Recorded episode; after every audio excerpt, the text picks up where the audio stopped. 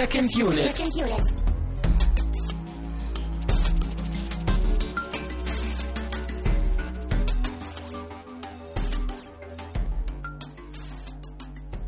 Herzlich willkommen zur neuen Ausgabe von Second Unit. Wir sind immer noch ein Podcast von Filmfreunden für Filmfreunde. Ihr kennt das Programm mittlerweile. Äh, ich bin Christian Steiner und bei mir ist wieder Tamino Huth. Hola. Servus. Wir Ja. waren heute im Kino. Wir haben heute was Schönes, Schönes im Kino geguckt, nämlich The Amazing Spider-Man. Äh, ja. Wir hatten äh, in den letzten Tagen, habt ihr wahrscheinlich schon gesehen, ein, eine Menge Spider-Man auch auf der Seite. Wir haben uns die äh, vorherige Sam Raimi-Trilogie äh, zu Gemüte geführt und sind perfekt vorbereitet auf diesen Podcast und auch auf diesen Film gewesen. Aber du möchtest noch vorher etwas zu Battlefield Earth sagen. Ja, genau. Ich habe mir die Episode jetzt nochmal angehört und äh, ich war überrascht ähm, über, über die Ergiebigkeit, möchte ich mal sagen. Also ich fand es doch sehr interessant, ähm, was man so eigentlich aus dieser Filmerfahrung jetzt mitnehmen kann. Weil eigentlich, also beim Schauen des Films und auch noch, als wir darüber geredet haben, habe ich mich immer noch so ein bisschen irgendwie unwohl gefühlt und dieser Film hatte immer noch so sehr direkten Einfluss auf mich und meine Stimmung. Und jetzt im Nachhinein, als ich ein bisschen Abstand hatte, habe ich dann doch gedacht, dass es irgendwie echt interessant war, mit diesem Film sich mal auseinanderzusetzen. Also es, es war halt wirklich mal was ganz anderes, einfach weil dieser Film so schlecht war, aber trotzdem irgendwie halt so eine unglaublich interessante irgendwie Diskussion daraus gefolgt ist, oder? ich musste auch äh, im Nachhinein noch, noch öfter dran denken und die Enttäuschung, die überwiegt bei mir, dass der Film echt ohne Highlights schlecht war, was wir auch gesagt haben, einfach. Einfach nur belanglos und schlecht und, und aber ich musste auch noch, ich musste danach auch noch drüber Ja, nachdenken ich- und ich glaube, äh, das wird uns, wird uns auch noch ein bisschen begleiten und ich fand es prinzipiell auch eine gute Erfahrung, mal so einen Film zu gucken. Eben, weil, weil genau, ich habe echt das Gefühl, dass es halt schon so seinen Filmhorizont einfach bereichert, weil gerade so einen Film, den wird man einfach nicht so oft nochmal sehen, so, so eine Art von Film, wo man wirklich einfach so gar nichts äh, rausziehen kann. Finde ich aber schön, dass du das so betonst und dass dir das so auffällt, weil jetzt haben wir eigentlich doch eine Daseinsberechtigung für Battlefield Earth gefunden, nämlich Eben. zu sagen, äh, es erweitert den filmischen Ja, Horizont. wir nach haben uns da unten. zwei Stunden durchgequält, aber es war halt nicht äh, umsonst. Genau. Äh, wir hoffen auch, also wir wissen, dass The Amazing Spider-Man zwei Stunden lang auch nicht umsonst war und wir hoffen, dass diese knappe Stunde, die wir hier planen, auch nicht umsonst sein wird. Und mit dieser Überleitung gehe ich jetzt irgendwie rüber zu den Getränken und ich weiß nicht wie. Äh, ja, das war wahrscheinlich genauso unstrukturiert und durcheinander wie dieses Getränk. Hervorragend. Hervorragend. Äh, ja, das Getränk ist durcheinander, weil es handelt sich um Mischmasch. So heißt es. Es ist von der, äh, von den, von den Fritz-Jungs, die wir ja auch schon mal hatten, als, äh, wir hatten die normale Cola. Oh, Moment. Ja, ich habe dir schon mal eine aufgemacht. Wir hatten die normale Cola und wir hatten die äh, äh, Melonenlimonade. Und das ist jetzt quasi die, wie nennt man es noch, die Spezi oder Mezzomix oder ja, Cola Fanta Mischmasch Variante. Mhm. Mhm. Ja, dann würde ich mal sagen, wohl bekomm's. Prost. Ähm, Ich weiß ja nicht, wie es dir geht, aber ähm, ich bin ein ziemlicher Freund von äh, diesen Spezi- und Cola-Mischgetränken. Ja. Ähm, ich glaube auch, dass es nicht äh, aus Cola und Fanta gemischt wird, sondern aus Cola und Orangensaft. Aus Orange, Also- du packst doch keinen Orangensaft in Cola. Also, aber ich glaube, wenn du das im Restaurant bestellst, wird es so gemacht. Nee. Und das heißt ja auch ähm, Cola-Orangenlimonade zum Beispiel hier drauf. ja, aber du kannst doch nicht in Cola einfach Orangensaft kippen. Das schmeckt Meinst doch du wieder nicht? Nein. Das ist immer Fanta. Das ist immer Aber beides Fanta ist Limonade. doch das gleiche wie Cola. So fast. Ja, nur dass es geschmacklich halt ein bisschen anders ist. Hm. Es wird naja, jetzt. ich weiß nicht. Ich habe es noch nie versucht, mir selber zu mixen. Naja. Jedenfalls mag ich äh, das eigentlich ähm, sehr gerne und ich glaube auch, ich mochte es auch schon immer lieber als Cola selber. Also im Restaurant habe ich mir auch immer Mhm. Spezi bestellt. Mhm. Also es schmeckt, es schmeckt, wie man es erwartet. Nicht so wie letzte Woche das Dosen, obwohl das Dosenbier hat erwartungsgemäß auch scheiße geschmeckt. Es hat die Erwartungen untertroffen. Ja, aber ähm, doch, ist gut, ist gut. Ja, es Ich schmeckt auf jeden mal- Fall auch noch eine Ecke besser als äh, Schwibschwab, würde ich sagen. du genau. Schwibschwab gibt es auch noch, ja. Ich hoffe mal, dass das auch mehr Koffein hat. Da steht jetzt nichts drauf. Äh, aber es schmeckt auf jeden Fall. Ja. Und wie war nochmal deine, der Grund, warum wir dieses Getränk heute machen? Wie hat sich Ähm, das nochmal auf den Film bezogen? Genau. Und zwar äh, ist nämlich die Frage, ob The Amazing Spider-Man auch nur Mischmasch sei, quasi ein, eine Mixtur ja. aus zwei Genau. vorhandenen äh, äh, Größen, nämlich der Sam Raimi, Sam Raimi Spider-Man-Trilogie, die wir ja schon geguckt haben, und Christopher Nolans äh, Batman-Ansätzen von dunkel und, und tiefsinnig, Das ist wieder mal so unglaublich brillant. Das kann ich eigentlich gar nicht mehr in Worte fassen. Tja, Man kann Vielen den Dank Film eigentlich Kompliment. richtig aus dem Getränk rausschmecken, würde ich schon behaupten. Also wenn wir das nachher noch schaffen, diesen Bogen wieder auf das Getränk zu schlagen, dann sind wir wirklich gut. Aber kommen wir, kommen wir langsam mal zum Film selber. Äh, ja, wie schon erwähnt, wir haben, wir haben die vorhandene Trilogie, das haben wir auch in, in unserem Podcast so ein bisschen erwähnt, die ja dann nach dem dritten Teil in sich zusammengefallen ist. Und alle waren irgendwie unzufrieden und wir haben auch gesagt, dass der dritte Teil von Spider-Man inhaltlich einfach nicht so gut war wie die anderen. Und ähm, obwohl irgendwie Teil 4, 5 und 6 und hast du nicht gesehen, irgendwie alle geplant waren, ist es, ist es dann ja eben alles nicht zustande gekommen. Und vor zwei Jahren oder so hat man dann bei Sony, der Produktionsfirma, eben gesagt, gut, dann machen wir einen Schnitt und machen einfach einen Reboot und machen alles nochmal neu. Und deswegen haben wir jetzt zehn Jahre nach dem ersten Spider-Man-Teil und fünf Jahre nach dem dritten Teil nochmal wieder quasi einen Neustart Ja. für eine neue Trilogie. Das war auch ziemlich genau mein, mein erster Gedanke und mein erstes Gefühl, als ich von diesem neuen Spider-Man-Film gehört habe. Ich habe einfach sofort gedacht, was, jetzt schon? Weil es war für mich noch gar nicht so abgeschlossen, wie das halt zum Beispiel die Tim Burton Batman-Filme halt waren, zu dem Zeitpunkt, als äh, Batman Begins rauskam. Die Leiche war, war immer noch warm. Quasi. genau, die war immer noch im Keller. Ja. Noch nicht beerdigt. Ähm, ich habe auch den Eindruck, dass, also ich habe dir, glaube ich, auch damals den, den ersten Trailer gezeigt und da war ich da ja auch schon dann gleich wieder begeistert und vorfreudig. Und genau diese Frage oder diese Skepsis kann ich mich auch noch dran erinnern, dass die bei dir war. Genauso diese, die, die Kernfrage, warum gibt es jetzt diesen Film? Was Mhm. ist die Daseinsberechtigung? Und äh, ich habe jetzt im Vorfeld auch ein bisschen äh, das Marketing auch verfolgt und Trailer und Werbung und nicht zu sehr, um mir nicht den Film kaputt zu machen. Aber ähm, ich hatte schon den Eindruck, dass von vornherein sehr stark die Botschaft wirklich war, hey, guck mal, guck mal, wie dieser Film anders ist im Vergleich zu den Sam Raimi-Filmen und guck mal, was wir hier für Schwerpunkte setzen und deshalb gibt es jetzt nochmal diesen, diese Origin-Story und deshalb machen wir das alles nochmal neu. So.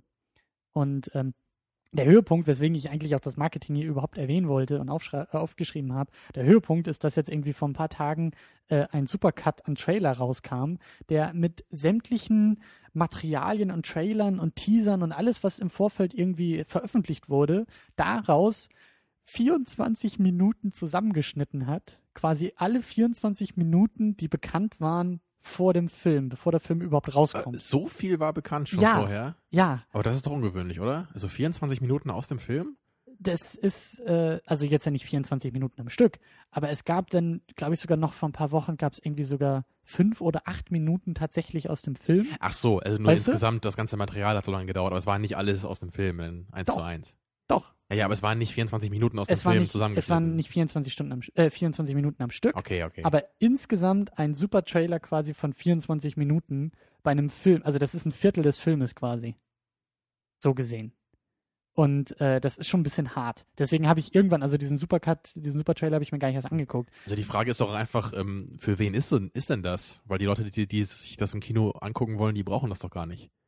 Das ist ein Fan-Trailer gewesen. Diese 24 Minuten sind nicht vom, Hm. vom, vom, äh, das ist kein offizielles Marketing-Ding, so. sondern das hat ein Fan zusammengeschnitten und hat eben alle anderen Teaser und Trailer und alles, was irgendwie da war Also und auf der weil man Internetseite nicht mehr warten konnte, so ungefähr. so ein bisschen. Und äh, ich, ich finde, das zeigt den Irrsinn halt auch wirklich. Also das zeigt irgendwie auch ein wenig, dass Sony, glaube ich, äh, wie soll ich sagen, also gegen Widerstände anrennt in der Kommunikation über den Film. Den ähnlichen Eindruck hatte ich bei John Carter auch, als bevor, bevor der rauskam, dass da auch irgendwie so ein bisschen verzweifelt rüberkam, hey, wir präsentieren euch jetzt die Daseinsberechtigung für diesen Film, aber die Message ist nicht wirklich angekommen. Und wie gesagt, also deswegen fand ich das halt Mhm. auch eben so nett, dass es bei dir auch so der Fall war. Ich glaube schon, dass viele, viele Leute so wie du denken werden und sagen werden, warum und wieso und weshalb gibt es jetzt diesen Film. Und Ja. das ist eben dieses Marketing, der versucht gegen anzurennen und deswegen auch so viel vom Film zeigt und sagen, guck mal, das machen wir anders und das machen wir anders und das machen wir anders. Es kann halt auch schnell nach hinten losgehen, gerade wenn man dann irgendwie das Gefühl bekommt, dass einem so ein Film wirklich so auf Teufel komm raus irgendwie schmackhaft gemacht werden Mhm. soll. Und das war bei Weil, John Carter auch ja, der Fall. Genau das. Und man will ja eigentlich lieber, dass sich so das Interesse so in einem selber entfalten kann für so einen Film und nicht, dass wirklich einem alle Leute Mhm. sagen, guck ihn an, guck ihn an, guck ihn an. Ja. Weil bei mir ist dann eher so die intuit- intuitive Grundhaltung so, nee Leute, ich gucke ihn mir nicht an. Und da kommen wir eigentlich auch sehr gut äh, zu den zu den Punkten, die ihn für mich auch irgendwie im Vorfeld sehenswert oder oder interessant gemacht haben, abseits von Marketing und was jetzt alles anders ist, nämlich die Leute, die dahinter stecken oder die mitmachen. Mhm. Und zwar haben wir als Regisseur Mark Webb, den ich glaube, das ist so sein zweiter großer großer Hollywood-Gig, ähm, den wir nämlich von 500 Days of Summer kennen. Ach ja, das erwähntest du mal, ja. Und das ist ja einer meiner absoluten Lieblingsfilme. Ja, und vor allem auch ein ganz anderes Genre natürlich. Ja.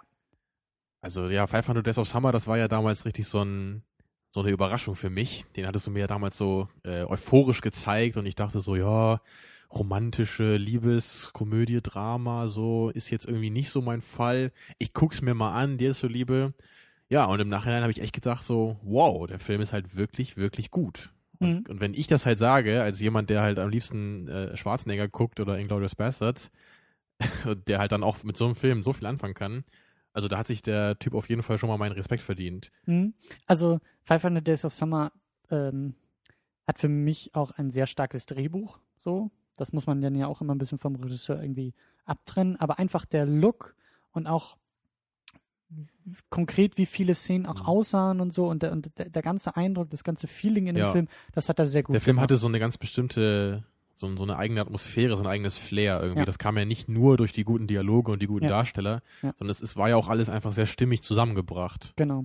Und ähm, ich finde, ohne jetzt zu konkret irgendwie auch schon einzusteigen oder zu konkret irgendwie auch inhaltlich zu werden, ähm, finde ich schon, dass, dass ich würde jetzt nicht sagen können, oh, das ist ein Mark Webb-Film oder so.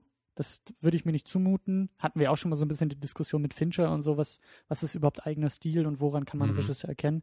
Aber ich hatte keineswegs in keiner Szene beim Film jetzt irgendwie einen schlechten Eindruck, dass ich irgendwie, dass mir irgendwas sauer aufgestoßen ist, was ich auf den Regisseur schieben Mhm. könnte und sagen könnte, oh, also in der Szene hätte er mal irgendwie, ähm, weiß ich nicht, Kameraeinstellungen anders machen müssen oder, oder, weißt du, der Regisseur Ja, ist ja. ja immer so ein bisschen Also man, man merkt hier schon, dass der, der Mann sein Handwerk versteht, auf jeden Fall. Genau. Ja. Und es war, war eher wieder einer dieser Filme, wo man, wenn man dann im Nachhinein weiß, okay, der Film ist auch von dem Regisseur, dann kann man halt irgendwie schon so ein paar Parallelen halt äh, entdecken. Zumindest so in manchen Szenen so ein bisschen. Ja. Also ich denke da jetzt zum Beispiel an, ja, ohne jetzt noch zu sehr in den Film zu gehen, aber diese eine Szene, wo er so ein bisschen seine, seine Kräfte erprobt. Ja. Ne, das Die- war ja so, ja. also so in diesem, wo war das da, irgendwo am Hafen oder so, in so einer verrosteten Ja. Halle so ein bisschen. Ne, das- war so auch so ein bisschen so diese, dieses Gefühl, was 500 Days of Summer halt auch so oft hatte. Und das ist ein ganz, ganz schöner Punkt, dass du den ansprichst, weil Mark Webb nämlich vorher Musikvideos gemacht hat. Und diese Szene Okay, hat ja das- wie ein Musikvideo ja. funktioniert, weil sie mit einem richtigen Song und nicht nur irgendwie atmosphärische Musik, sondern es war ein richtiger Song von Coldplay unterlegt war und halt eine Montage aus, guck mal, wie Peter Parker jetzt seine Kräfte austestet. Und die ist mir sehr, sehr positiv aufgefallen, wie du gesagt hast, weil die Stimmung Mhm. echt gut war und da habe ich auch echt, da ist mir das wieder eingefallen, ach ja, daher kommt der Typ, also Mark Webb. Und das merkt man, dass er halt diese kurzen ähm, Montagen oder diese kurzen Musikvideos einfach kann. Also sowas ist irgendwie, sowas finde ich immer sehr schön, wenn man wirklich das so ein bisschen erkennt in dem Film, ne, wo, wo so die Wurzeln des Regisseurs sind. Mhm. Also bei, bei dem dritten Spider-Man gab es das ja auch, glaube ich. Und nee, beim zweiten war das, Ja. wo wir auch im, im Krankenhaus diese Szene hatten, ne, wo, wo dann, wo Dr. Octa, Octagon hier so ein bisschen. Octopus. Ja, stimmt, das andere ist, glaube ich, ein Rapper. ja, ähm, genau, wo er, wo er da irgendwie operiert werden soll, ihm diese Arme abgetrennt werden, ne, und dann drehen die Arme so ein bisschen durch, so fast in so ein bisschen so B-Horror-Movie-Stil. Mhm. Also es ist irgendwie, irgendwie niedlich, wenn, wenn man echt so dann, so der eine Regisseur kommt halt mehr so aus der Ecke und der andere mehr so aus der Ecke. Aber trotzdem machen sie jetzt halt so einen, so einen Spider-Man-Film und, und irgendwie lassen sie aber trotzdem so ein, sie lassen sich halt nicht nehmen, so ein bisschen auch so ihre eigene Note reinzubringen, in, in dem kleinen Fall dann. Genau. Und das hat mich im Vorfeld positiv gestimmt, dass halt jetzt nicht irgendwie so ein, in Anführungszeichen, 0815-Kerl irgendwie geholt wurde, sondern schon einer, wie du sagst, mit so eigenem Stil oder mit so einer eigenen Sprache irgendwie. Und äh, ja, das hat mir eigentlich ganz gut gefallen in dem Film. Ja, und die, die Darsteller, die haben sich da auf jeden Fall auch stimmig äh, eingefügt, würde ich sagen. Ja, wir haben in der Hauptrolle als neuen Peter Parker und Spider-Man haben wir Andrew Garfield, den ich besonders noch aus Social Network kenne. Ja, da war er mir auch äh, positiv aufgefallen und hat mir halt auch viel besser äh, gefallen als ähm, der Hauptcharakter. Jesse Eisenberg. Ja, genau. Einfach auch, weil seine Rolle natürlich nicht so anstrengend war. Ähm, aber er ist ähm, so jemand, ähm, der mir jetzt im Gegensatz zu Tobey Maguire zum Beispiel, der ist mir einfach ein bisschen sympathischer. Mhm. Also bei Tobey Maguire hatte ich ja gesagt in, in dem Special, dass ich ihn halt schon ähm, nicht kritisieren möchte als Schauspieler. Er hat auf jeden Fall eine solide Performance abgelegt. Ähm, aber er war halt nicht jemand, den ich gerne einfach im Bild sehe, einfach so. ja. Aber, aber hier ist es halt schon eher so. Den, den, ich, ich freue mich einfach, wenn er im Bild ist. Er, er macht irgendwie einen sympathischen Eindruck auf mich. Ja. Ähm, kurzer Hinweis auch nochmal an dieser Stelle. Wir versuchen äh, nicht zu spoilern, gerade weil dieser Film so neu ist, so wie auch eben damals bei Iron Sky, ähm, dass wir das Ganze einfach hinten ranschieben, so in den letzten fünf oder zehn Minuten Ja, ja. nochmal ganz konkret äh, auf Sachen eingehen. Aber ähm, also seid mal unbesorgt. Ähm, wir versuchen uns zu zügeln. Das sei zumindest versprochen. Aber ja, ähm, gerade im Vergleich zu Tobey Maguire ähm, hat er aber auch in den, also jetzt schon in diesem Film auch ein bisschen mehr Dramaturgisches, womit er arbeiten kann. Ein, er muss Mhm. ein bisschen mehr Schauspielern so gesehen, einfach als Tobey Maguire. Ja, Ähm, weil die Vorlage einfach auch mehr fordert von ihm. Genau. Und ich weiß jetzt nicht, ob ich einen definitiven Unterschied erkenne, also ein, äh, eine, eine eindeutige Präferenz zwischen ihm und Tobey Maguire hätte, so als Schauspieler, aber er macht die Sache nicht schlecht. Und ja, ich glaube schon, dass er, dass da, dass der Unterschied bei mir eher durch das Material einfach kommt, so ein bisschen durch die, Mhm. durch das Drehbuch. Also ich, ich wüsste jetzt auch nicht, ähm, ob ich sagen würde, dass einer von beiden einfach ein besserer Schauspieler ist. Ähm, hätte ich Probleme mit. Aber auf jeden Fall ist mir Andrew Garfield einfach irgendwie subjektiv, äh, intuitiv sympathischer. Ja, das würde ich glaube ich auch unterschreiben. Also sympathisch ist er, ist er auch und ich freue mich jetzt, kann man jetzt ja auch schon mal sagen, das ist vielleicht ein Spoiler. Äh, ich freue mich einfach auf den, auf den zweiten Teil von Amazing Spider-Man, auf die nächsten Abenteuer mit ihm. Da hast du den Non-Spoiler-Part ja lange durchgehalten. Ja. Ähm, also, äh, ja, aber so, so viel erstmal dazu. Dann ähm, so als zweite größere Hauptrolle äh, wäre Emma Stone als Gwen Stacy zu nennen. Die Großäugige. Ja. Und äh, ich glaube, ich habe mich in jeder Szene, in der sie vorkam, mindestens fünfmal neu in sie verliebt. Äh, Ach ja. Ja, wir haben ja auf dem, auf dem Weg nach Hause schon philosophiert, wer jetzt heißer ist, ne? Kirsten Dunst oder Emma Stone. Ja, und wir sind Tja. zu dem Ergebnis gekommen, wenn wir auf der Straße den beiden begegnen, dann gibt es keine Probleme mit uns. Ne, dann nehme ich Kirsten Dunst und du nimmst Emma Stone und alle sind glücklich. Und die beiden natürlich am glücklichsten. exakt, ja.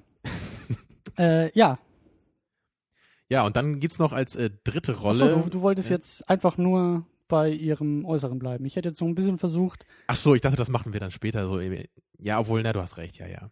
Ja, sie war okay. also, ähm, ja, so wie du gesagt hast, also die großen Augen und, und, also sie hat definitiv etwas, was, was, was mich irgendwie in den Film reingezogen hat. Ähm, bin aber jetzt auch nicht so sicher, also sie, im Vergleich zu Kirsten Dunst fand ich sie auch nicht so nervig. Also ich hatte echt den Eindruck, dass Kirsten Dunst irgendwie, Okay, ja, ihre, ihre Rolle, ne, also von Kirsten Dunst, die war ja auch so ein bisschen schwierig, ne? Immer so dieses Ja. leicht irgendwie, ich muss mich selbst finden und irgendwie die anderen mögen mich alle nicht. Ähm, aber sie hatte halt meiner Meinung nach irgendwie eine größere Präsenz, so einfach auch durch diese Dunst? roten Haare, ja. Hm. Ich meine, das ist jetzt auch wieder eine Präferenzfrage dann einfach. hm. Aber ich finde sie halt einfach noch ein bisschen hübscher. So. Ja, ich wollte jetzt nicht nur darauf reduzieren, weil, weil Also, es hat halt schon damit zu tun, finde ich, ähm, wie halt so diese Präsenz rüberkommt. Ähm, äh, nat- natürlich nicht nur. Ähm, ja, und schauspielerisch weiß ich nicht, würde ich jetzt auch bei, äh, keinem von beiden irgendwie einen Vorwurf machen wollen. Die haben Nee. ihre Rolle jeweils gut rübergebracht Ja. schon. Ähm, kurz nur, ganz, ganz kurz, wie fandest du die Chemie zwischen den beiden? Zwischen Andrew Garfield und Emma Stone? War das für dich glaubwürdig? So? Weil es geht ja immer mal wieder so ein bisschen, hm, die beiden mögen sich und so. Ja, ähm, es ging vielleicht ein bisschen schnell am Anfang, aber so an, an sich fand ich es schon glaubwürdig. Also so die beiden vor allem so in einem Raum, wenn sie sich ein bisschen Mhm. näher kommen. Hm. Das ist, wirkte nicht irgendwie konstruiert. Hm. Ging, mir, ging mir ähnlich. Also ich hatte da eher Probleme, glaube ich, mit der Synchro. Wir haben den ja auf Deutsch geguckt. Ich bin es auch nicht mehr gewohnt, Filme auf Deutsch zu gucken oder nicht mehr so sehr gewohnt. Und ich hatte echt den Eindruck, dass mir eher, dass mich eher ein bisschen die Synchro äh, in diesen Momenten gestört hat.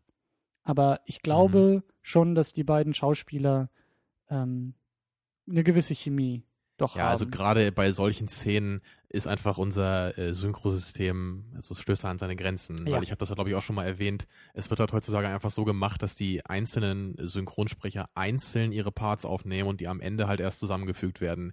Und äh, wenn du da halt wirklich so, eine, so einen intimen Dialog äh, führen Ja. sollst, ohne halt genau zu hören, was der andere jetzt in dem Moment sagt, also das kannst du einfach nicht hundertprozentig rüberbringen. So. Und mein Problem allgemein mit der Synchro in solchen Sachen ist halt, das mag jetzt auch ein bisschen albern klingen, aber ich höre den Raum nicht. Ich höre, ich höre die Umgebung nicht atmen, wenn gesprochen wird. Und das ist Ja, gerade ja, in so Intimmomenten, wo es ja irgendwie gerade um den Raum zwischen den beiden Figuren geht, der Mhm. irgendwie immer kleiner wird, weil man sich immer näher kommt und so. Und der ist ja in der Synchro einfach überhaupt nicht dabei. Und das finde ich immer ein bisschen schwierig dann bei solchen Sachen. Aber das ist halt auch wieder persönliche Ja. Präferenz. Ja, aber da hast Wollte du schon recht. Also bei, bei, bei dem Film wäre es auch, auch auf jeden Fall ein Beispiel, den ich deutlich lieber im Original gesehen hätte. Mhm. Obwohl ich die Synchro jetzt nicht irgendwie schlecht fand oder so. Nein, aber es stimmt ja schon, so bei den dramaturgischen Parts, da ging schon hier und da so ein bisschen was verloren.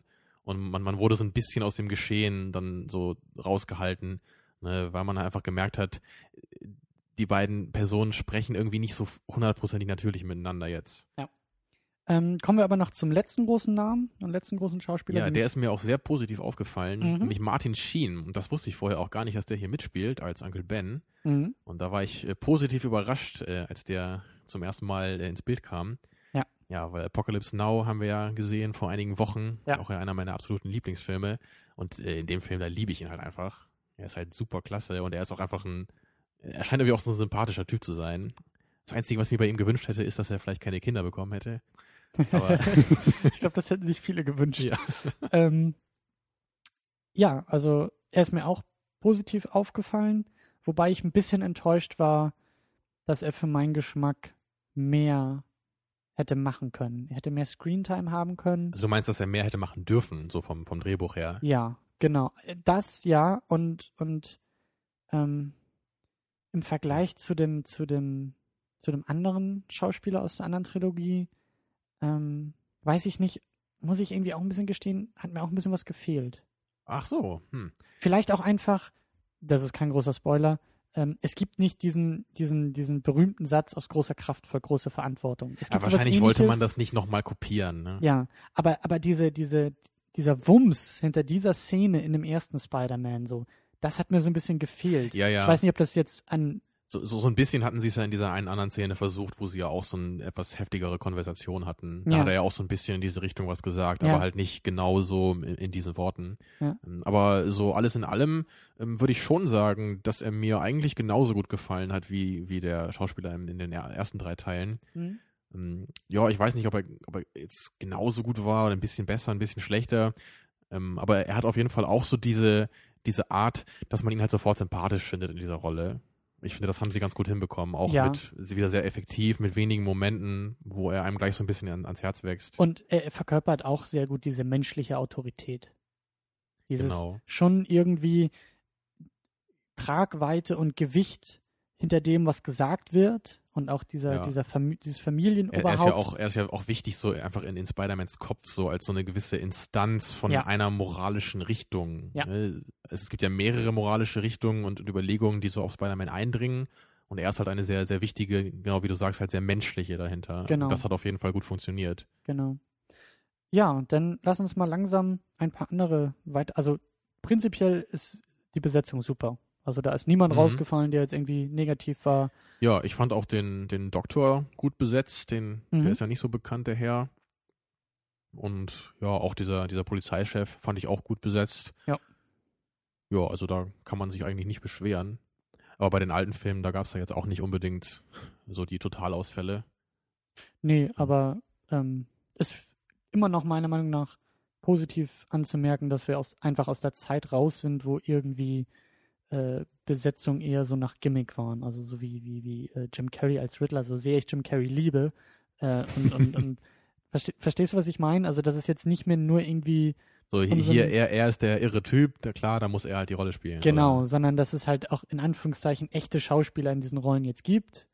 Spätestens natürlich auch nach dem Joker, dass man einfach auch sagen kann, hey, äh, nur weil es irgendwie ein Comic-Film ist und du irgendwie ein albernes Kostüm anziehst, heißt das nicht, dass da auch äh, Tragweite hinter den Schauspielern stecken kann. Ja, da, da gebe ich dir recht. Ich, ich mag das auch sehr gerne, wenn ich Schauspieler äh, in Rollen sehe, wo man sie eigentlich überhaupt nicht erwartet hätte. Und da ist ja Heath Ledger das absolut beste Beispiel. Ja. Ich meine, wie jemand äh, aus Filmen kennt, wie Ritter aus Leidenschaft oder so. Ja, ja. Äh, wo man denkt, so was, da gab es im er Vorfeld ist der auch, Joker. auch, da gab's im So, Vorfeld auch riesengroße Kontroversen natürlich. Aber äh, da kommen wir vielleicht noch ein anderes Mal zu. Denn lass uns ein wenig noch über, über andere Aspekte reden, zum Beispiel über das Kostüm. So als Ja. kleine Randnotiz. Das würde ich, würde ich sagen, es gefällt mir nicht ganz so gut wie das erste. Okay. Ja, da, das ist natürlich äh, wahrscheinlich ein wichtiges Thema hier für den Nerd. nee. ähm, ähm, ich weiß nicht, ähm, ich finde, er sieht so ein bisschen böse aus. Also vor allem so die, die Maske mit, mit diesen Augen. Ich fand der erste Spider-Man, der hatte ähm, so, so ein bisschen mehr so dieses, dieses, diesen Look eines strahlenden Helden. Mhm. Und das ist jetzt hier ein bisschen nicht mehr so der Fall. Gut, äh, ist wahrscheinlich auch klar, warum. Ähm, aber es hat mir einfach ni- nicht ganz so gut gefallen. Ich klar, es ist nicht irgendwie schlecht oder so, Mhm. ähm, aber es hat für mich nicht so ganz den Charme wie das alte. Ja. Ähm, kann ich nachvollziehen. Also, ähm, das Kostüm spiegelt ja diesen generellen Ansatz bei dem Film einfach wieder, das Ganze ein bisschen mehr vielleicht in die Richtung von Nolan zu gehen und das Ganze ein bisschen dunkler zu machen, ein bisschen ernsthafter auch zu machen und nicht Mhm. ganz so bunt, wie wir auch gesagt hatten, dieses Bonbon und Popcorn bunte ähm, äh, aus der alten Trilogie. Und das stimmt schon irgendwie. Das ist mir so gar nicht aufgefallen, aber du hast schon recht, einfach durch die Optik und das Ganze hat ja eher so ein, ein so eher die Oberfläche wie, wie so ein Basketball, sein ganzes Kostüm irgendwie. Stimmt, ja. Und da gab es im Vorfeld ja auch schon, als dann die ersten Fotos rauskamen und so, da musste sich das Internet natürlich auch wieder drüber aufregen. Ähm, ist das denn eigentlich nur für den Film so designt worden oder stammt das auch aus irgendeiner Comic-Vorlage so ein bisschen? Weil das alte war ja, glaube ich, sehr stark an die Comics angelehnt. Das kann, dafür kenne ich die Comics nicht gut genug.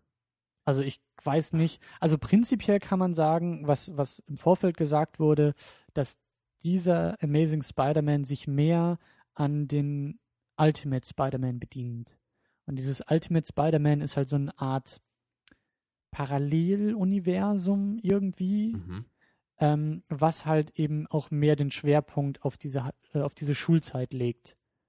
Und ähm, Also auf einen jüngeren Peter Parker. genau, auf einen jüngeren Peter Parker und ich glaube auch mehr so diese Eigenschaften, mehr so dieses, dieses äh, Sprücheklopfende noch herausstellt, was in dem Film ja auch der Fall ist. Mhm.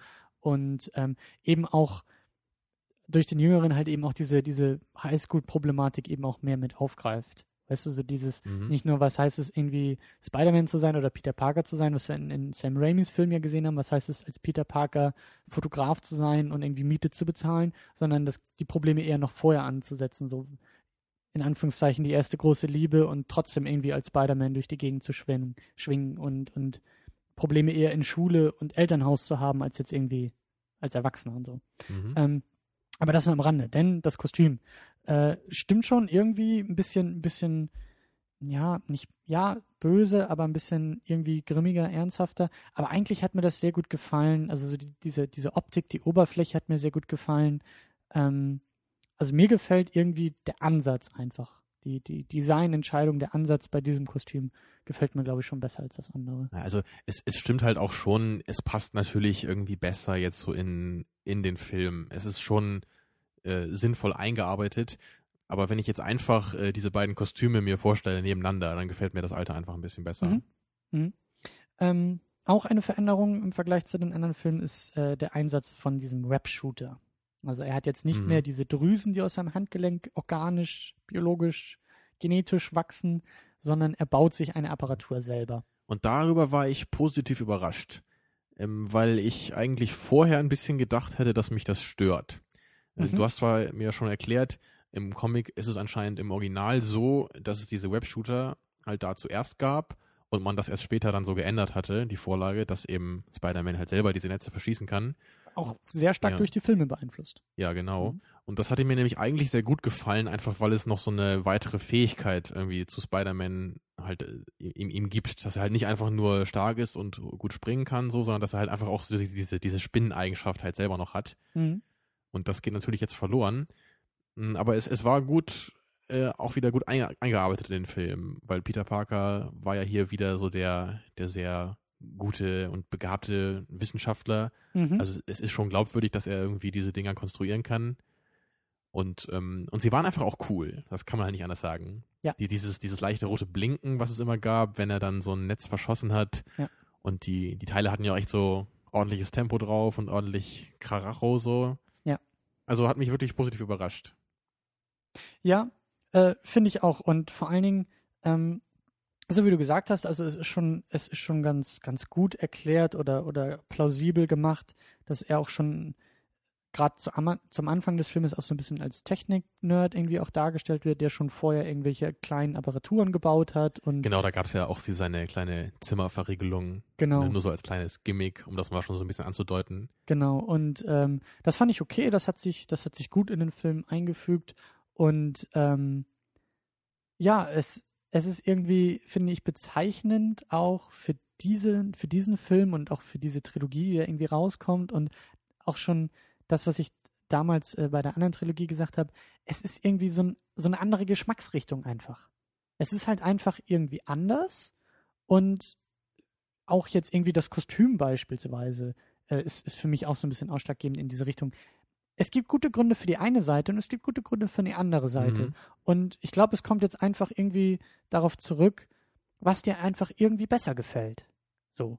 Und das finde ich irgendwie eine schöne Sache. Das war ja auch so mein Plädoyer bei, bei dieser, bei dieser, äh, bei unserer Trilogie, die wir auch gemacht haben zu den anderen Filmen.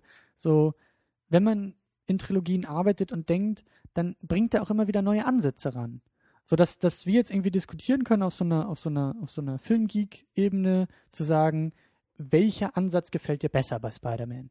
Das, Mhm. das, ne, die, die organischen Drüsen oder dieser Webshooter? So. Und das finde ich irgendwie schön, dass es so diese Varianz einfach gibt. Aber es ist trotzdem herrlich, dass es Leute gibt wie uns, die sich über sowas überhaupt Gedanken machen. hey, jedes Detail ist wichtig bei. Natürlich. Ähm, genau, äh, wir waren ja schon auch so ein bisschen bei, bei dem Highschool-Thema und eben auch dadurch, dass ähm, das an die Ultimate Comics eben äh, auch angelehnt ist, haben wir eher auch einen jüngeren Peter Parker vor uns. Und äh, der Film fängt halt sehr stark damit an, und es ist auch kein großer Spoiler, wenn überhaupt, dass seine Eltern eine große Rolle spielen.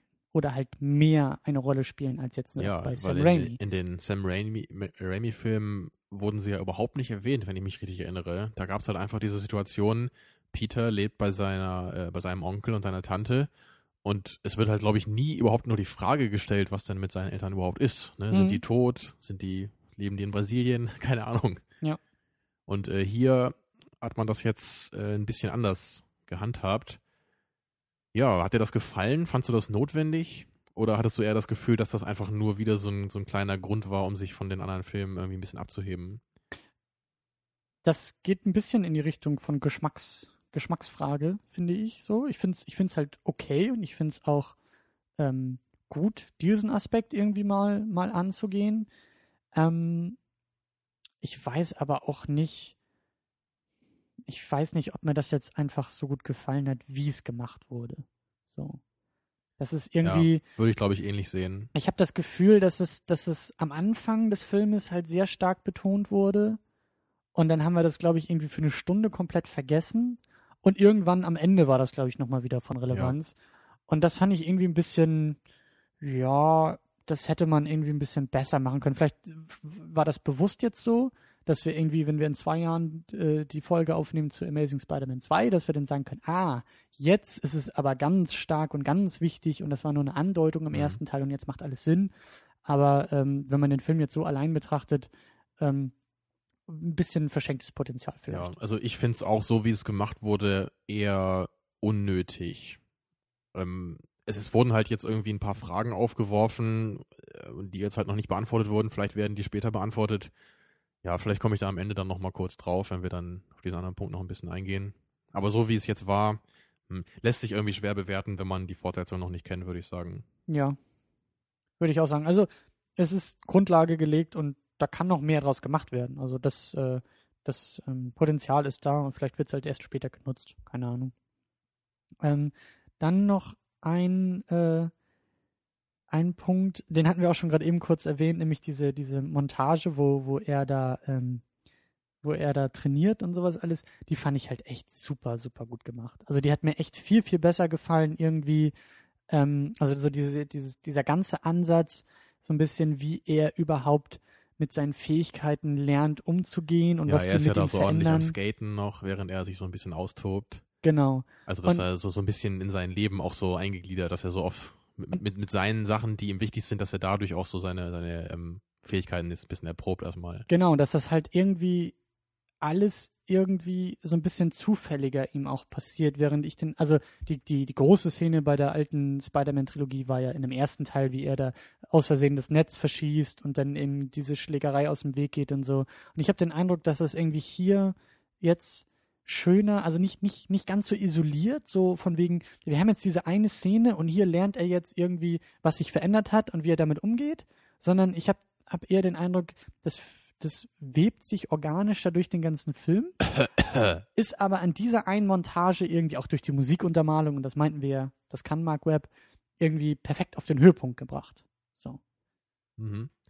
Ja, also ich, ich würde jetzt nicht sagen, dass mir das beim, beim ersten Film damals irgendwie nicht gefallen hätte oder dass es so ein bisschen als, als isolierte Szene gewirkt hätte. Ähm, Ja, es ist auch wieder hier so dieser Punkt, es wird halt irgendwie anders gemacht, so mit ein bisschen mit einer anderen emotionalen Umgebung, aber hat funktioniert, auf jeden Fall. Und was mir jetzt auch einfällt, ähm, was ich gar nicht aufgeschrieben habe, mir gefällt auch der Stil einfach, wie Spider-Man kämpft und wie er sich bewegt und wie er vorgeht. Ja, das, das ist mir auch positiv aufgefallen. Und das geht zwar, nämlich mehr so in ja, die Richtung von Parkour. Also Genau, es ist gar einmal nicht. das. Ähm, und äh, was ich aber auch noch meinte, dieses, es gibt halt so ein paar Momente immer wieder, wo er sich sehr spinnenhaft bewegt. Ja, Und das hat mir sehr, sehr gut gefallen. Also, äh, das ist immer nur so ganz kurz. Äh, Wenn, wenn er halt kurz so irgendwie aus, aus dem Gully kommt oder so und er geht ein paar Meter Ja, so, er ja. krabbelt so ein bisschen über die Straße, er geht halb, er krabbelt halb. Oder als er halt einmal, einmal kämpft mit diesem, mit diesem Lizard, ne, als er ihn da so ein bisschen, ein bisschen mit, mit seinen Netzen bekämpft und dann krabbelt er so ein bisschen über ihn rüber ganz kurz. Ja, ja. Also die, diese Momente Also, äh, ja, also gerade im das hat mir Kampf. ja. sehr gut gefallen. Das war, das war sehr charmant. Das, das jetzt im Nachhinein fehlt das dann so ein bisschen bei den, bei den alten Teilen. Da war er dann nicht so spinnenhaft. Und es gibt halt eine Szene, ähm, das ist auch kein großer Spoiler, wo er tatsächlich ein Spinnennetz webt, aus taktischen Gründen, Mhm. und in diesem Spinnennetz wartet. Und das Ja. fand ich so eine großartige Sache. Das fand ich echt toll. die Spinne wartet auf ihre Beute. Ja. ja.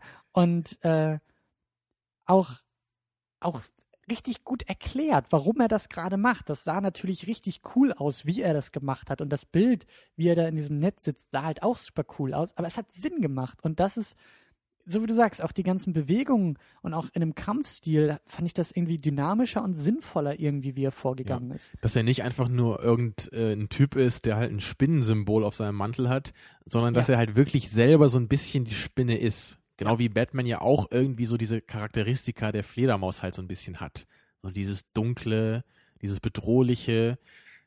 Das ist halt schön, dass es nicht, nicht einfach nur irgend so ein willkürlich gewähltes Symbol ist. Ja, und ich glaube auch, dass das irgendwie in dieser, in dieser Montage eben ein bisschen mehr Sinn gemacht hat, auch oder, oder dass es vielleicht auch so ein bisschen aus dem Skaten herkommt.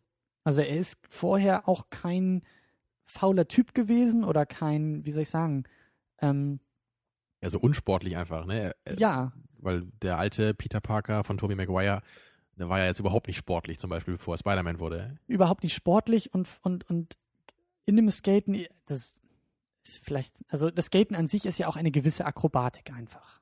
Das Gleichgewicht, was gehalten werden muss, die Tricks, die gemacht werden und Körperbeherrschung und dass das irgendwie, finde ich, mh, schon glaubwürdiger ist, aus dieser Perspektive dann so akrobatisch wie Spider-Man zu sein, als eben einfach der, der Tobey Maguire, der Peter Parker, der halt vorher einfach unsportlich war und danach sehr kräftig wurde. So. Ja, zumindest ein bisschen mehr äh, greift es ineinander. Äh, aber klar, äh, ist es halt immer so ein bisschen dieses Ding, äh, nur weil ich jetzt Superkräfte habe, kann ich ja eigentlich nicht sofort mich irgendwie bewegen wie so ein Akrobat. Eigentlich Genau. müsste ich das halt trotzdem noch üben Ja. irgendwie, ne? Ja. Aber du hast schon recht, ein bisschen mehr Sinn macht es irgendwie schon.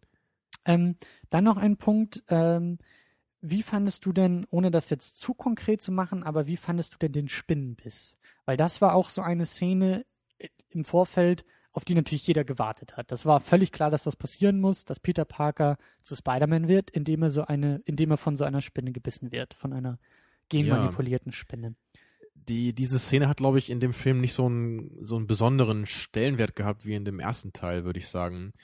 Oder es schien mir halt irgendwie nicht so, so bedeutend zu sein, einfach. Ich weiß nicht, ob du das auch so empfunden hast. Ja ähm, und nein. Also ähm, ich fand bei, bei der, bei der Raimi-Trilogie war das, war der Zufall ein viel größerer Faktor. Während er jetzt in diesem Film, in einem Amazing Spider-Man, ähm, wie soll ich sagen, das ein bisschen mehr herausfordert. Und darüber hinaus also das fand ich eigentlich erstmal ganz, ganz gut irgendwie, wobei ich auch nicht so ganz weiß, da kommen wir vielleicht im Spoiler-Part auch nochmal auf gewisse Motivation. Äh, weiß ich nicht, wie ich damit umgehen soll. Aber äh, ich fand irgendwie, muss ich sagen, ähm, hat mir das, glaube ich, bei Raimi, obwohl das sehr naiv war, ein Tick besser gefallen irgendwie. Ja, einfach ich, ich fand so irgendwie, die, diese Szene bei Raimi fand ich einfach sehr schön. Er ist da mit, mit äh, Kirsten Dunst, ne, und er will sie fotografieren und ja sie machen da so ein bisschen rum, also, also nicht, äh, nicht klutschen nicht rum, aber sie reden so ein bisschen miteinander und sagt, ja, komm, jetzt stell dich nochmal so hin und so und dann kommt halt die Spinne von hinten so angekrochen. Ja. Fand ich irgendwie ganz sympathisch gemacht. Und jetzt hier war es halt irgendwie so, also auch der direkte Biss war halt eher so, so, so nebenbei einfach. Ja, genau, ja. das, das, da war irgendwie nicht so das Schein, Scheinwerferlicht drauf, wie bei, bei Raimi. Das war irgendwie. Ja, genau. Vielleicht auch, weil einfach klar war, das passiert und äh, vielleicht hat man sich jetzt damit nicht zu lange und zu doll aufhalten wollen. Mhm. Aber ähm, ich war im ersten Moment einfach ein kleines bisschen enttäuscht. Irgendwie, ich habe es mir spektakulärer, glaube ich, vorgestellt. Ja, für dich hat das ja, glaube ich, auch einen besonderen äh, Stellenwert dann als für den normalen Kinobesucher irgendwie. Hm. Möglich, möglich, gut, gut möglich. Ähm, noch ein anderer Punkt, den, den ich äh, noch erwähnt haben will, bevor wir wirklich anfangen zu spoilern, oder zwei Punkte vor noch. Ähm, wie findest du das Setting in der Highschool? Also, dass es eher alles äh, in die jüngeren Jahre gelegt wird. Der erste Spider-Man von Raimi hat ja nicht viel Zeit damit verschwendet. Der ist ja gleich ja. im ersten Teil, äh, ist er ja auf, nachher auf dem College gelandet. Mhm. Oder in der Arbeit. Ähm, ähm, ja, ich, ich fand's okay. Ich weiß nicht, ähm, ich, ich, hatte jetzt nicht das Gefühl, dass es so, ein, so einen wirklich großen Teil des Films eingenommen hat. Also es gab jetzt nicht so viele Szenen, die halt super wichtig waren, die jetzt irgendwie in dieser Highschool gespielt haben. Auch so das. Drumherum, meine ich, so das allgemeine Setting. Also es wurde ja einmal gesagt, dass sie, dass die wohl sieb, also zumindest Gwen Stacy, dass sie 17 ist. ähm, gut, was unglaubwürdig ist, ja. ja. Aber ähm, ich, ja, wie, wie. Hm. Ja, ich weiß nicht, ob das so gut passt ähm, zu dem Film. Also wenn man, wenn man sich wirklich jetzt auch Spider-Man in dem Alter vorstellt, ich weiß nicht, ob man in dem Alter schon wirklich so diese, diese moralischen, sich mit, sich mit den moralischen Fragen so auseinandersetzt, also in, in dem Ausmaße, wie das ja auch so in dem Film dann thematisiert wird, das ist vielleicht nicht ganz so glaubwürdig, ne, wie wenn es halt ein bisschen älterer Peter Parker tut. Mhm. Also in, in dem Zusammenhang finde ich es dann vielleicht nicht ganz so gut. Hm, aber es, es hat ja schon funktioniert irgendwie. Also es, es, gab jetzt nicht irgendwie nur eine Klischee-Highschool-Szene nach der nächsten so. Gut. Also so, ja, so ein paar, paar kleine Klischees gab es halt schon. Ja, aber es war jetzt nicht irgendwie super schlimm, fand ich. Oder ist dir das irgendwie negativer aufgefallen? Hm, hm, ich würde es nicht unbedingt, ich will es nicht zu stark formulieren, aber es ist mir zumindest aufgefallen. Und ich, also meine Überlegung ist jetzt einfach, will ich jetzt drei Filme hintereinander, die in der Highschool spielen? Oder würde ich okay. eigentlich schon im nächsten Film gerne raus aus diesem Setting? Oder? Damit hast du wahrscheinlich recht. Ich hätte auch eher den Wunsch, dass man dann im zweiten Film sagt, so die Highschool-Zeit ist jetzt vielleicht vorbei und dass, dass man dann ne, eher so, weiß ich nicht, College-Zeit oder dass man dann, dass er seinen ersten Job irgendwie sich sucht, irgendwie sowas dann. Ne? Vielleicht liegt es auch echt einfach daran, dass, dass ich das, dass ich das dem Film an sich einfach nicht abkaufe. Also, wie wir schon gesagt haben, also die Schauspieler sehen alle nicht aus, als ob sie 17 wären zumindest die Jüngeren. Mhm. Also das, das, äh, das, also deswegen, ich hatte nämlich auch schon überlegt, bevor da, da irgendwie ein Alter gefallen ist, dachte ich, okay, Highschool, ja, wenn du das hier vielleicht irgendwie so mit, mit Deutschland vergleichst, okay, ja, dann sind die bestimmt irgendwie 18, vielleicht 19 oder so. Also so auf dem Weg nach draußen, so die letzten Kurse, war ja auch irgendwie die Rede von, von Leistungskursen oder so. So, okay, wo ich mir dachte, ja gut, das äh, ist, ist noch okay, während halt ich weiß nicht, 17. Na, Ist auf jeden Fall die unterste Grenze, würde ich auch sagen. ja. Aber es war ja nun wirklich nicht so der wichtige Aspekt in dem Film. Also wirklich, wenn, wenn jetzt, wenn jetzt so diese, dieser Highschool-Aspekt irgendwie einen größeren Stellenwert gehabt hätte in der ganzen Geschichte, dann hätte mich das vielleicht auch gestört. Hm. Aber so war es halt noch okay. Also, äh, ich habe ein paar von diesen Ultimate Spider-Man gelesen, so die ersten drei, vier Bücher. Und ähm, da muss ich irgendwie sagen, das ist mir da, weil das, weil das da auch noch komplett in der Highschool ist, das ist mir da, glaube ich, nicht so negativ aufgefallen. Oder nicht so in Anführungszeichen stören wie jetzt bei dem Film. Oder es war da glaubwürdiger irgendwie. Ähm, naja, vielleicht, wie du gesagt hast, also solange wir nicht irgendwie eine Klischee-Szene nach der anderen präsentiert bekommen, äh, das war es vielleicht auch einfach. Vielleicht habe ich schon gleich am Anfang irgendwie die, die roten Fahnen aufwehen sehen und Ach so. Vor und du hast dann vergessen, das wieder Minenfeld. zurückzunehmen, als es vorbei war. ja, das kann auch gut sein, ja. Ja. Ähm, Schon mal präventiv schlecht drauf, ne? Und dann am Ende weißt du gar nicht mehr, warum eigentlich. Ja. Super. du fasst es wieder perfekt Ja, zusammen. ein, ein objektiver Kritiker, wirklich, Ähm, wie er im Buch steht. Ja, das erstmal so ein bisschen allgemeiner zum Film. Ähm, ich würde das äh, noch als fast abschließende Frage eigentlich, äh, bevor wir spoilern und uns austoben, äh, steht der Film für dich auf eigenen Beinen? Das war für mich so eine Frage im Vorfeld. Ist das ne, durch diese Abgrenzung, wir haben erst vor zehn Jahren den ersten Teil der anderen Trilogie Mhm. und so weiter und so fort. Funktioniert der Film alleine? Funktioniert der Film ohne diese andere Trilogie zu kennen? Und hast du das Gefühl, dass der Film in sich funktioniert und die Entscheidungen, die gemacht wurden, in sich funktionieren? Oder, oder hast du das Gefühl, der Film hat die ganze Zeit nur versucht, die Ellenbogen gegen diese anderen Filme auszustrecken und sich zu wehren? Ja, das ist auf jeden Fall ein schöner Punkt. Der führt uns, glaube ich, echt gut dann so in die letzten Knackpunktfragen gleich. Ja, natürlich, es drängt sich halt irgendwie immer so dieser Vergleich zu den neuen Batman-Filmen auf. Es ist, es, der Film ist halt so ein bisschen so diese, ähm, diese Schwebe, so, so diese, diese Schwebe dazwischen. Einerseits will er halt irgendwie nicht diese alte Spider-Man-Trilogie kopieren und das merkt man sehr oft und sehr deutlich. Ähm, aber andererseits gerät er halt gerade durch diese Abgrenzung irgendwie geradezu äh, zwangsläufig in, in diese Batman-Schiene so ein bisschen. Weil halt gerade Nolans Batman-Filme nun mal so diese ganz anderen Superheldenfilme sind. Ähm, ja, ich, ich, also, ja, die Frage ist schon schwer zu beantworten. Er ist natürlich schon anders als die Batman-Filme. Spider-Man ist ja nicht so, so dunkel und, und, und, und so, so selbstzerstörend irgendwie, wie Batman das ist aber, aber es geht vielleicht manchmal ein bisschen zu viel in die Richtung.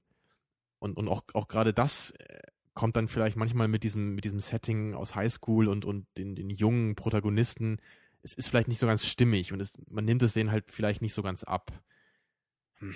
Es ist schon, schon bemerkenswert, dass, so wie du das jetzt gerade formuliert hast, dass es ja eigentlich eher andersrum sein müsste, dass er die Raimi oder dass er der dunkle Spider-Man außerhalb der Highschool spielen müsste und eher in Anführungszeichen die erwachsenen Figuren und vielleicht auch eher die Mhm. erwachsenen Probleme und Fragen thematisieren müsste, während der Spider-Man in der Highschool eher so ein bisschen dieses buntere. Genau, er tobt sich einfach ein bisschen aus, er probt seine Kräfte und, und, und da gibt's noch nicht mehr, noch nicht so die großen äh, elementaren moralischen Fragen, sondern da gibt's vielleicht eher so einfach mehr so die, die Action-Szenen. Hm, Also mehr einfach sowas. Da geht's einfach, er ist halt Spider-Man und er kann halt viel und deswegen geht's halt auch nicht zur Sache.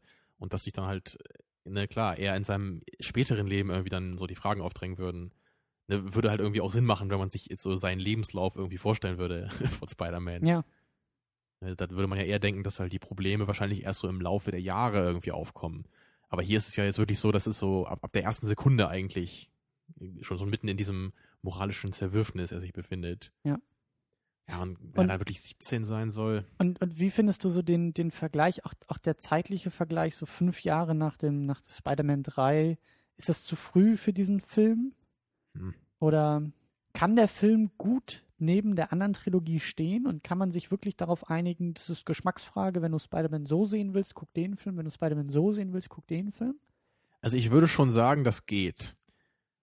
Ähm, ich ich überlege gerade nur, äh, ich weiß gerade nicht, ob es besser wäre, wenn man vielleicht die anderen Filme gar nicht kennt, weil man dann vielleicht weniger den Eindruck hat, dass halt so stark versucht wird, sich von der von der alten Trilogie abzuheben. Ne? Gerade einfach, weil ja wirklich nur fünf Jahre jetzt zwischen dem letzten Teil und dem hier dazwischen liegen. ähm, ich, ich denke halt, wir, die wir jetzt ja auch gerade die alten Teile nochmal geguckt haben, wir stoßen halt dann schon immer wieder so darauf, so, ah ja, jetzt macht man es hier natürlich bewusst so, weil es halt vorher so gemacht wurde, Mhm. immer wieder an wichtigen und unwichtigen Punkten. Ähm, hm. Ja, aber dann da würde mich deine Meinung jetzt auch mal interessieren. Meinst du, der Film steht für sich alleine oder auch nur so be begrenzt? Ich finde schon, dass, dass der für sich alleine steht. Und ähm, wie wir gesagt haben, auch beim Kostüm und bei diesen Webshootern, ähm, ich glaube, ich habe schon den Eindruck, dass viele Unterschiede und Entscheidungen in dem Film wirklich Geschmacksfragen sind und gut funktionieren und jetzt nicht irgendwie stören und man irgendwie den Eindruck hat beim Gucken, ah, das mussten sie jetzt so machen, damit es anders ist, aber es ist jetzt blöd so, sondern es funktioniert alles irgendwie. Mhm. Also auch nicht zu viel Nähe äh, zu Batman für dich. das ist für mich wieder so ein anderer Punkt. Die, die, diese Nähe zu Batman, das ist mir auch aufgefallen. Ich habe das ja auch schon, glaube ich, äh, zu den Spider-Man-Filmen gesagt. Ähm, ich mag Nolan, ich mag seinen Batman, aber ich wünsche mir, wie gesagt, dass jeder Comic so eine Behandlung bekommt, wie er von Nolan bekommen hat, wenn er verfilmt wird. Und damit meine ich eben nicht, mach es dunkel und mach es irgendwie moralisch, sondern guck dir wie Nolan das Quellmaterial genau an. Und ähm, Genau, mach es irgendwie essentiell. Versuch so die, so die Kerne da rauszuziehen Und und, erzähl das zu ein betonen. Drama und eine gute Genau. Geschichte in diesem Nicht Setting. einfach nur das bunte Actionfeuerwerk. Klar, kann man auch machen. Hatten wir jetzt halt eher schon. Mhm.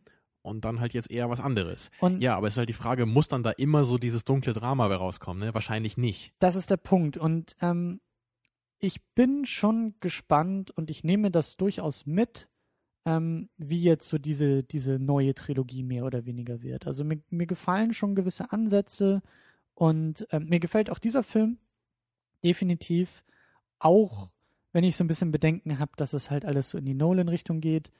Ähm, aber irgendwie, und da sind wir, glaube ich, wieder so bei dem Getränk, so die perfekte Spider-Man-Verfilmung für mich wäre tatsächlich irgendwie ein Mischmasch aus jetzt Amazing Spider-Man und der alten Trilogie. Dass so manche Aspekte gut waren und Mhm. manche, also manche Aspekte von Raimi gut waren, manche Aspekte jetzt hier gut waren. Äh, haben wir gar nicht erwähnt und müssen wir nicht weiter drauf eingehen, aber die Effekte jetzt in dem Teil sind halt wirklich Mhm. super. Da ist meiner Meinung nach Ja. jetzt nicht mehr wie Aber, beim. aber da- das ist eigentlich ein guter Punkt, ähm, weil, weil gerade darin unterscheidet sich, glaube ich, dann Spider-Man äh, von Batman hier. Weil bei den Batman-Filmen würde ich nämlich nicht sagen, dass die perfekte Mischung irgendwie dazwischen wäre.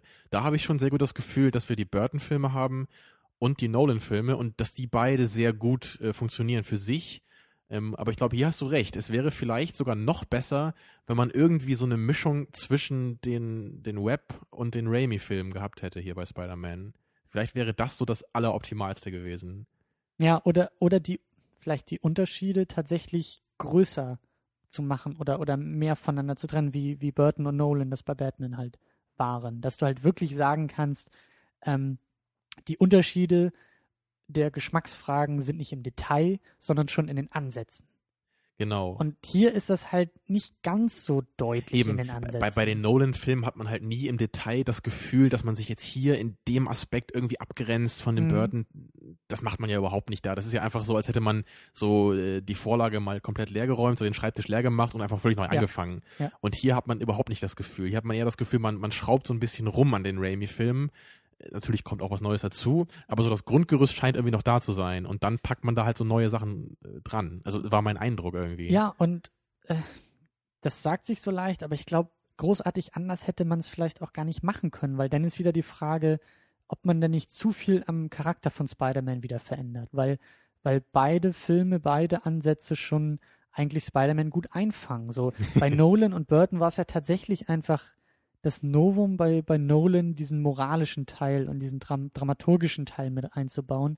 Und Burt Burton war halt einfach sehr ähm, Ja, auf das Optische würde ich sagen, äh, nicht, nicht nur fokussiert, aber ich würde sagen, damit konnte er halt am meisten punkten. Mit der Atmosphäre, mit dieser, mit diesem Gotham City, das sah halt sehr toll aus, so sehr surreal, so fast Fantasy-like. Ja, und halt auch eben so die Wurzeln des Comics waren da mehr deutlich und bei, bei Nolan ist es halt irgendwie, Ja, so eher so die Essenz so von, von auch der Botschaft, die in dem Comics äh, halt irgendwie steckt. genau. Das, was hinter Batman Genau. steckt.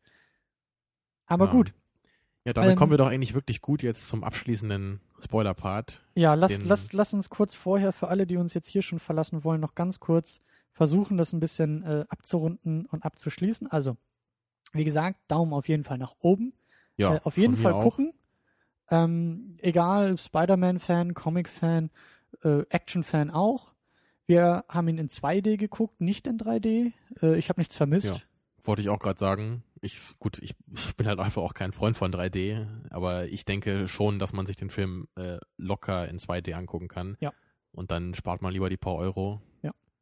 Ähm, genau, und dann lass uns noch ganz kurz hinweisen auf äh, alles, was wir irgendwie haben. Wir sind zu finden auf secondunit-podcast.de.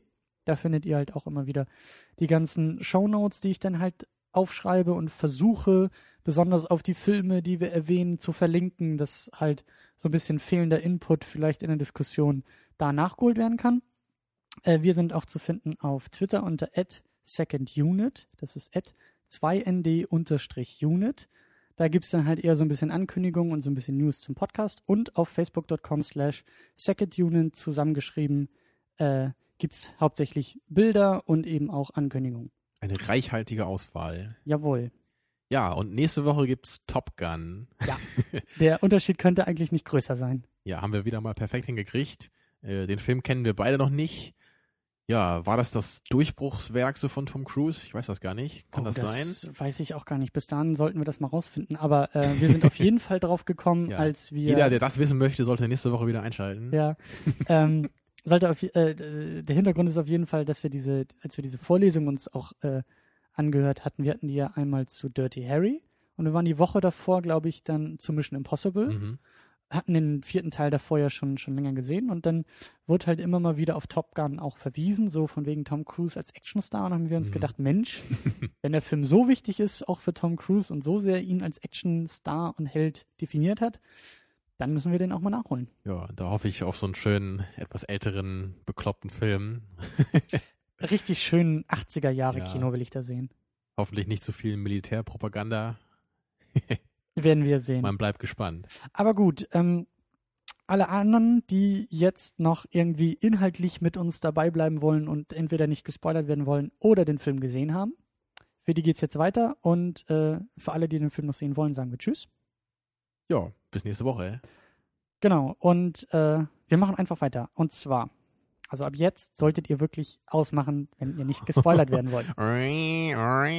Genau, jetzt kommen die Alarmglocken. Ähm, Ja, ich würde sagen, die, die, die Hauptfrage, die jetzt so äh, im Raum steht, ähm, ist für mich der Aspekt, hat der Film als, als Drama besser funktioniert als als Superheldenfilm? mhm. Das ist jetzt so vielleicht das, was jetzt so im Hinterkopf bleiben sollte, wenn wir uns jetzt an den nächsten Fragen so ein bisschen hier langhangeln. Ich glaube, das ist die Ja. übergeordnete Frage, ja. Genau. Und ähm, wenn ich da ein, eine Szene oder ein Detail auch rausgreifen darf, äh, eine konkrete Sache, nämlich ähm, Peter Parker erzählt Gwen Stacy, dass er Spider-Man ist in dem Film. ja, was- und zwar auch schon ziemlich schnell. Ja, also das ist auch so ein Ding, generell habe ich echt äh, unter dem Stichwort Drama und so echt Probleme gehabt mit deren Beziehung, mit deren Vorankommen so ein bisschen. Die Chemie hat gestimmt, haben wir schon gesagt, aber ich hatte echt Probleme mit dem, äh, hey, äh, wir mögen uns und jetzt sind wir ineinander verliebt und jetzt Genau, küssen wir uns und jetzt weißt du, ich bin Spider-Man.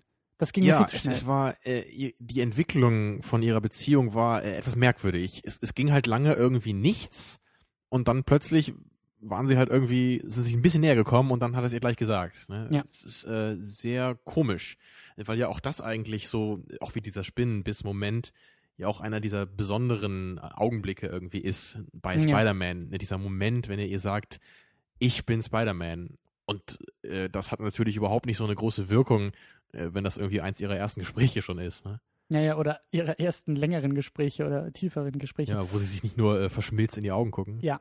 Ähm, da muss ich auch zu sagen, ähm, hat mir das, also da gefällt mir auch der Ansatz bei Ultimate Spider-Man bei den Comics halt sehr gut, ähm, weil sie sich da halt, der, also der ganze Comic ist sehr, sehr talky. Es wird sehr viel gesprochen, es, es sind sehr viele Dialoge in dem Comic. Ähm, und so ein bisschen berühmt berüchtigt ist eben die Schlüsselszene, wo er auch Gwen Stacy erzählt, dass er Spider-Man ist. weil, glaube ich, der ganze Comic eigentlich nur bei Peter Parker im Zimmer spielt. Es ist die ganze Oha. Handlung in diesem Heft, in diesen, weiß ich nicht, 20, 30 Seiten, ist halt nur dieser Dialog zwischen den beiden. Und der ist halt super schön. Das ist echt super schön gemacht, dass man sich auch die Zeit dafür nimmt und eben auch so ein bisschen diese ganzen, also da, da kennen sie sich auch schon ein bisschen länger und eben auch so, hey, was heißt das jetzt für uns und für die Beziehung und die Probleme und äh, solche Sachen sind da, sind, sind da mehr und eben mehr Drama auch da drin. Und das hätte dem Film eigentlich sehr gut getan. Und ähm, halt diese Szene auch ein bisschen wichtiger und ein bisschen, bisschen mehr auszubauen und auch der Weg dahin hätte besser sein können. Mhm. Also das, das ist wieder so ein, so ein Ding, wo ich mir auch sage, das könnte, warum, warum macht man es nicht im zweiten Teil? Warum muss das jetzt im ersten Teil schon Ja. passieren? Zumal der Film sich ja eh schon sehr viel Zeit gelassen hat, ähm, auch in, um in Fahrt zu kommen. Ähm, was, was halt auch nicht unbedingt schlecht war jetzt, also weil, weil es halt gut funktioniert hat, meiner Meinung nach. Dieses, dieses Drama am Anfang, das Verhältnis von ihm und seiner, äh, seinem Onkel und seiner Tante, das hat für mich gut funktioniert. Das war für mich jetzt irgendwie nicht langweilig, wo ich das Gefühl hatte, da muss ich jetzt nur durch. Mhm. Ähm, ähm, aber es war dann irgendwie doch merkwürdig, ähm, so im, im Kontrast, finde ich, so zur zweiten Hälfte des Films. Ähm, wenn, wenn ich jetzt so ein bisschen an den, an den Villain denke, über den haben wir eigentlich gar nicht gesprochen eben. Mhm. Also weil vom Design her und so von den Action-Szenen war das halt klasse, fand ich, was da abgegangen ist. Also die, diese, diese Echse, diese Kämpfe mit ihm, das war, das war toll gefilmt, das hat Spaß gemacht. Ähm, nur dieser ganze Plot äh, war für mich dann doch viel zu einfach gestrickt. Ähm, es war nämlich wieder dieses übliche, der Böse hat irgend so ein Gift entwickelt und er kann es dann halt in die Luft entlassen und dann macht er halt alle, alle Menschen auch zu so Echsen. Also so ein bisschen eigentlich wie das, was Magneto irgendwie vorhat bei X-Men, irgendwie auch so alle anderen Menschen zu Mutanten zu machen. Wobei das bei Magneto viel besser motiviert ist und Natürlich. sinnvoll ist. Ja, und hier, ist- hier war es halt dann auch wieder so, ähm, was mich halt auch wirklich gestört hat, da, äh, dass es so ein bisschen war wie mit äh, The Green Goblin im ersten äh, vom, vom Raimi. Ja. Wieder, er hat so irgendwie diese, diese böse Stimme in sich, so ein bisschen von dieser Echse wahrscheinlich, die ihn halt so ein bisschen dazu bringt, irgendwie böser zu sein und äh, sich in dieses äh, Reptil verwandeln zu wollen. Und dann hat halt einfach nur diesen Wunsch, irgendwie alle Menschen auch so zu diesen Reptilien zu machen, einfach weil die halt den Menschen überlegen sind und, und so. Und das hat für mich irgendwie ein ganz komisches äh, Spannungsverhältnis zu dem eigentlich im größten Teil sehr gelungenen Drama des Films. Also du hast schon recht, dieses, diese Beziehung äh, von, von ihm und ihr, das war jetzt nicht immer fehlerlos. Äh, aber so im Großen und Ganzen hatte ich halt meistens das, meistens das Gefühl, äh, der Film funktioniert sehr gut auf so, eine, auf so einer dramaturgischen Ebene. Und gerade wirkt, und gerade dann wirkt halt im Kontrast dieser sehr einfache Superheldenplot irgendwie ziemlich billig. Also es, es macht den Film für mich dadurch irgendwie eine Ecke schlechter. Hm, stimme ich dir zu. Ähm, Im Vergleich auch zu dem anderen Spider-Man-Film gefällt mir, glaube ich, schon Amazing Spider-Man als Origin Story besser. Weil der, weil der, glaube ich, mehr, mehr auf die Konflikte auch irgendwie eingeht und mehr das Drama tatsächlich herausstellt, wie du auch gesagt hast. Ähm, aber stimmt schon, dass gerade dieser, dieser Villain-Plot echt, hm, ja. Also das, das, das Ding dabei ist halt, dass das ja an sich nicht unbedingt schlecht ist, so ein Plot. Ich meine, klar, das ist halt nie irgendwie brillant, aber das kann funktionieren, ähm, aber eigentlich nur, wenn halt der Rest des Filmes das halt auch gut zulässt oder so die Weichen dafür gut stellt. Also, da ist wieder der perfekte Vergleich zu Dark Knight.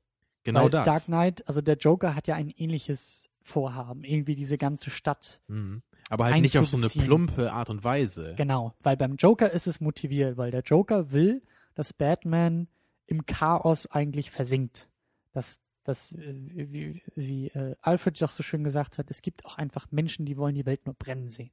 Und das ist Joker. Und das zeigt sich in seinen Plänen und das zeigt sich äh, in, in seiner Vorgehensweise und deshalb betrifft es auch die ganze Stadt. Und jetzt bei Amazing Spider-Man ist einfach das Problem, irgendwie ist das auch da, aber es ist überhaupt nicht motiviert. Also es ist jetzt Ja, bei dem es ist- Lizard überhaupt genau, nicht. es- Warum macht er das? Es kommt nur durch diese mysteriöse, überhaupt nicht weiter erläuterte, äh, böse Stimme in seinem Hinterkopf, die halt wahrscheinlich irgendwie mit seiner Mutation zusammenhängt. Ja, aber, aber ich verstehe auch nicht, er will die ganze oder die halbe Stadt irgendwie zu, zu, zu solchen Lizards machen. Und das Einzige, was es irgendwie ja motiviert, ist, äh, er sieht sich als Übermensch und als Ja, besseres er sagt ja Wesen einmal, als er will denen halt helfen, den Menschen so. Aber ja. da, also das, das ist halt wirklich zu flach. Also genau, das ist, da- das, da- ist es nicht. Das passt halt überhaupt nicht zu, zu einem Film, der halt sonst versucht, äh, ernsthaft zu sein. ich verstehe also auch so ein nicht Plot, so ganz. äh, ja, ja. Also so, so ein Plot, mit dem gebe ich mich halt zufrieden. Ähm, ja, in, in, so wie in dem Burton, äh, Burton Batman-Film. Ja. Da braucht man keinen komplizierten Plot mit Ja. irgendwelchen kompliziert gestrickten Villains. Da kann sowas funktionieren. Aber, aber wie du sagst, wenn das in Dark Knight so gewesen wäre, wäre der Film halt überhaupt nicht so ein Erfolg gewesen, wie er es halt ist. Ja, und, und das ist sogar ein bisschen, finde ich, bei Batman Begins der Fall. Also so ganz, ganz leicht ist da die Problematik von, warum macht der Bösewicht überhaupt das, was er macht? Okay, es ist wieder so ein bisschen größenwahnsinnig und mm, aber Ja, da hast du auch recht. Ich bin auch kein großer äh, Freund von Batman Begins. Aber äh, jetzt beim Lizard hätte es auch irgendwie viel mehr funktioniert, wenn er einfach der Gejagte gewesen wäre. Weißt du, der einfach in der Stadt irgendwie wildert äh, äh, und sich irgendwie verstecken muss. Aber meinetwegen gib ihm dann irgendwie noch eine Motivation, dass er ab und an mal wieder rauskommt. Aber so, weißt Richtig. du, warum ist der, warum ist der Konflikt nicht? Er wird von Ox Oscorp ähm, dran gehindert. Äh, ähm, jetzt muss ich gerade, warte mal kurz. Das war doch, das fällt mir jetzt erst ein. Es war doch, war das Oscorp? Ja, das ist dir nicht aufgefallen? Doch, aber ich habe das die ganze Zeit verwechselt. Und es war auch die Rede von Norman? Ja, Os- ja, genau. Es war Okay. von, von Ja, ich dachte Ja. irgendwie, ich weiß nicht mehr, wie er, wie er bürgerlich heißt. Ich dachte, es sollte irgendwie der Kingpin sein, der da irgendwie. Aber das ist dann ja auch interessant, denn, denn schon für den nächsten Teil. Das, äh, Ja, ich habe mich noch gefragt, ob sie vielleicht irgendwie Willem Dafoe als Cameo irgendwie kurz zeigen oder so, wie er irgendwie in einem Bett liegt mit seiner Krankheit, die ja angedeutet wurde, aber haben sie nicht gemacht. Also meine Überlegung einfach nur, denn, ob er, ob er irgendwie im zweiten oder dritten Teil nochmal noch mal irgendwie von relevant sein wird. Aber zum Lizard noch. Ähm, es war halt wirklich, also für ihn hätte in der Situation irgendwie viel mehr die Konfrontation mit Oscorp Sinn gemacht. Also Mhm. halt sich, entweder er will sich rächen, dass seine Forschung da irgendwie eingestellt werden soll, oder halt wirklich, er, also wir haben ja auch schon bei Spider-Man 2 gesagt, hey, das war jetzt auch nicht unbedingt der kreativste Willen mit den kreativsten Motivationen zu sagen, hey, ich will dieses Experiment nochmal durchführen und bin deshalb böse. ja, aber es hat funktioniert, immerhin. Es hat halt Sinn gemacht. Genau, es hat Sinn gemacht. Und Es war halt nicht einfach nur irgendwie so, oh, was ist, was macht er da und warum? So. Tja. Und ja, und warum war er überhaupt hinter Spider-Man her und weiß ich nicht. Es ist, also, es ist jetzt auch nicht ganz so störend und negativ, wie es vielleicht rüberkommen mag, aber es ist schon, es fällt wirklich raus. Ja, wir hatten halt hohe so Erwartungen natürlich. Und wir haben uns ja auch gut geteased auf den Film. Und ein Punkt, ähm, was, was, was mir da echt wirklich sauer aufgestoßen ist, also was, was, was ich eigentlich als größten Kritikpunkt anmerken würde, ähm, und es ruiniert den Film in keinster Weise, aber so als dann gegen Ende hin so Dialoge kamen, die mich echt an Dark Knight erinnert haben. Also die wirklich fast schon aus Dark Knight übernommen wurden, nämlich so dieser Spruch von Spider-Man, du bist der Held, der diese Stadt braucht. Und ja, ja, das, so das sagt ja auch sogar der, der Polizist, genau wie in, in, in Dark Knight sagt ja auch ein Polizist dann, ne? Genau. Diesen Spruch so, hm. Ja, da sagt Batman das doch ja auch so ein bisschen von wegen, ich bin der Held, der diese, ich bin der Held, Ja. der diese Stadt Das, da, braucht. da bespricht und, er sich doch mit Gordon da am Ende. Genau. Ne? Und das, das, wirklich, das war wirklich so so der, der, der voll, fallende Stern und, ja, also ga- ganz einfach übernommen. und das hat mir, das hat mir echt nicht gefallen. Also das hat mir echt nicht gefallen, auf einmal ähm, diesen, diesen, ja, diesen Twist zu haben, oh, auf einmal mögen ihn alle, beziehungsweise einer seiner ärgsten Konkurrenten wendet sich dann auf die Seite von Spider-Man, nämlich der Polizist und auch dieses, schon jetzt dieser ganze Schnack von, ja, der Held, den die Stadt braucht und die ganze Last der Stadt äh, lastet auf seinen Schultern und bla bla bla. Das war mir jetzt für den ersten Teil irgendwie noch Ja. zu viel. Also, also mein größter Kritikpunkt ähm, ist, glaube ich, eher so im, im Plotbereich. Also, also einmal das, was ich halt gerade gesagt habe, dieser ganze Superheldenplot ist mir dann irgendwie einfach zu einfach gestrickt für so eine Art von Film. Ähm, aber auch so diese Tatsache, dass halt ähm, Peter Parker irgendwie auch äh, eine relativ wichtige Rolle hat äh, in Bezug auf diesen Plot.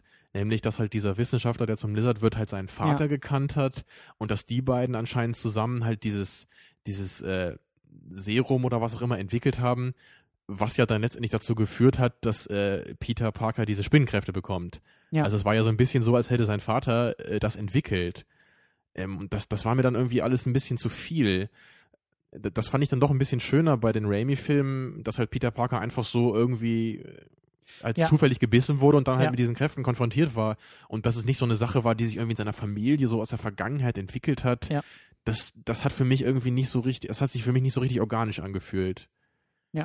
Da stimme ich Mhm. dir auch zu. Das war mir zu viel Querverbindung in der Handlung, Also die immer gar wieder nicht auf ihn nötig. zurückfällt. Ja. Äh, Und, und gerade halt auch dann in, bei, in, in der Mitte des Films, ne, wenn er halt sich mit diesem Problem konfrontiert sieht, er ist halt irgendwie indirekt schuld daran, dass sein Onkel stirbt. Also er ist halt darin involviert und er ist halt auch darin involviert, dass er halt überhaupt diese Kräfte bekommen hat durch seinen Vater. Das ist mir irgendwie, das ist eine zu enge Geschichte einfach. Es, es Ja. greift irgendwie ineinander alles. Ähm, ich weiß gar nicht, warum man das so gemacht hat. Also das hat doch eigentlich bei den alten Filmen so gut funktioniert. Da braucht man doch gar nicht jetzt diese ganz komplizierten Story-Verwinkelungen. Also das äh, hilft, glaube ich, schon nachzuvollziehen, warum er überhaupt Spider-Man ist und wird. Ähm, und dann ja eben auch so diese Sätze von wegen, die Stadt braucht dich und bla. Aber du hast, also da, da gebe ich dir recht, das hat sich irgendwie nicht so gut angefühlt. Das hat sich nicht so glaubhaft irgendwie angefühlt. Ich muss auch sagen, ich weiß, dass es diesen Film, so wie ich ihn mir wahrscheinlich vorstelle, nie geben wird. Aber eigentlich müsste für mich irgendwie ähm, der Höhepunkt der Origin Story, so das Finale, tatsächlich, dann müsste er erst Spider-Man werden. Dann müsste er, dann müsste er eigentlich das erste Mal das Kostüm anhaben, das erste Mal einen großen Kampf hinter sich haben oder, oder, oder bewerkstelligen und auf den großen Bösewicht treffen. Und das müsste der große Showdown sein. das wäre aber nicht so der Film äh, für das Publikum, das gerne Filme wie Avatar sieht. das wäre eigentlich auch nicht der Film für mich, weil ich auch durchaus nervös im Sitz hin und her äh, äh, gewackelt habe und gewartet habe, wann hat er endlich das Kostüm, wann wird er endlich gebissen, ich will die coolen Szenen sehen.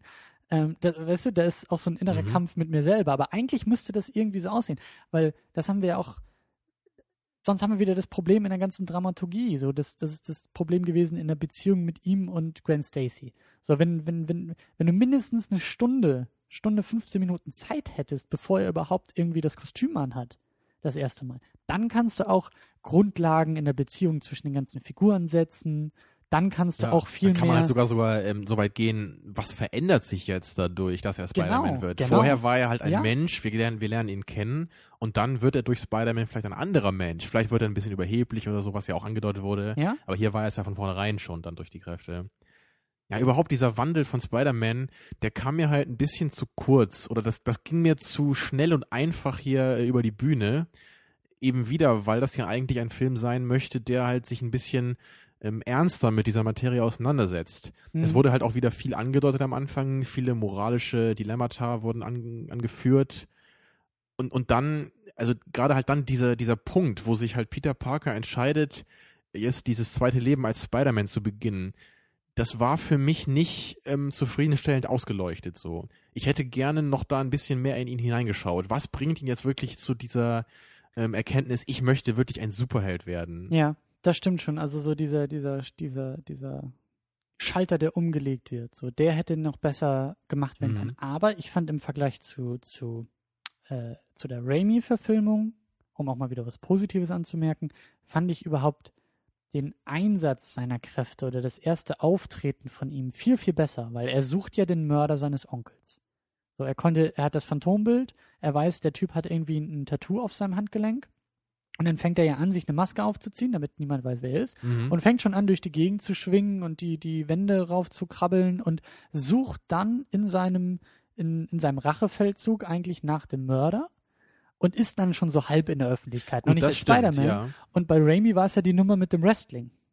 Klar. So. Aber natürlich bei, bei Raimi, da braucht man ja auch diesen, diesen Weg gar nicht so dringend, ne, weil das ja wieder da eher eine andere Form von Comic-Verfilmung ist. Ja. Und ich hätte mir einfach nur hier dann noch mehr gewünscht, weil, gut, man, man kann halt irgendwie nur Dark Knight als Vergleich bringen, Ja. aber da ist es halt einfach super gut gemacht, Ja. wie man halt wirklich äh, so in Batman irgendwie reinschaut, man auch visuell irgendwie seinen Konflikt immer so sieht, im, Das- mit diesen das- Fledermäusen im Brunnen und so. das war auch so das erste Mal, deswegen liebe ich Nolan so sehr und seine Batmans auch. Ich habe vorher gar nicht so viel mit Batman anfangen können, bis ich Batman Begins gesehen habe.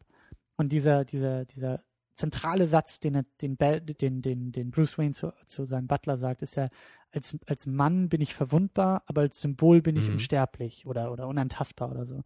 Das ist halt die Essenz, warum er dieses Kostüm anhat. Das habe ich vorher halt nie verstanden. Für mich war Batman immer nur so ein reicher Spinner mit so ein paar, mit so ein bisschen Schnickschnack in einem komischen Kostüm. Und das hat dieser Film halt perfekt für mich rübergebracht. Und das ist jetzt bei Spider-Man, also bei Amazing Spider-Man, in Ansätzen da, aber halt, wie du gesagt hast, das irgendwie, irgendwie fehlt da ein bisschen was. Und Hm. eine Schlüsselszene ist da auch äh, äh, das Abendessen bei Gwen Stacy, wie Peter Parker eingeladen ist und halt mit dem Vater von Gwen Stacy, der lustigerweise dieser Polizeichef ist, der ihn ja eigentlich sucht und jagt, äh, am Essenstisch sitzt und die beiden dann halt über Spider-Man, der da glaube ich noch nicht mal Spider-Man heißt, äh, halt so ein bisschen diskutieren. Peter Parker, der sagt, ja, er äh, setzt sich für das Gute ein und der Polizist, der sagt eigentlich nicht, weil eigentlich ist er nur auf dem Rachefeldzug. Mhm. Und das fand ich sehr schön. Das fand ich eigentlich ein, ein also das war für mich äh, auch wieder so ein bisschen in der Theorie besser als in der Praxis, weil das war schön. Ja, der Gedanke ist einfach sehr schön dabei. Er Diese- kommt aus dieser Ecke. Er ist auf der Suche nach Rache und das fällt den Leuten auch auf oder einigen zumindest. Und dass er sich jetzt selber fragen muss, was mache ich hier eigentlich? Bin Genau. ich jetzt nur der Egoist, der halt zufällig dabei Kriminelle zur Strecke bringt, oder tue ich das, äh, um halt der Allgemeinheit was Gutes zu tun? Genau, und das ist dieser, dieser Übergang von ich bin der Egoist, der eigentlich nur nach dem Mörder meines Onkels sucht, hin zu ich bin der Held, den diese Stadt braucht, der ist für mich nicht klar genug da gewesen. Richtig. Ja, und das, das ist halt alles so irgendwie das, was mich halt so zu dieser Frage halt geführt hat, die ich eben geäußert habe. Äh, Funktioniert der Film irgendwie als Drama besser als als Superheldenfilm? Ähm, ich habe mich halt sogar echt ähm, während der ersten Hälfte so gefragt, wäre der Film vielleicht besser, wenn er gar nichts mit Spider-Man zu tun gehabt hätte.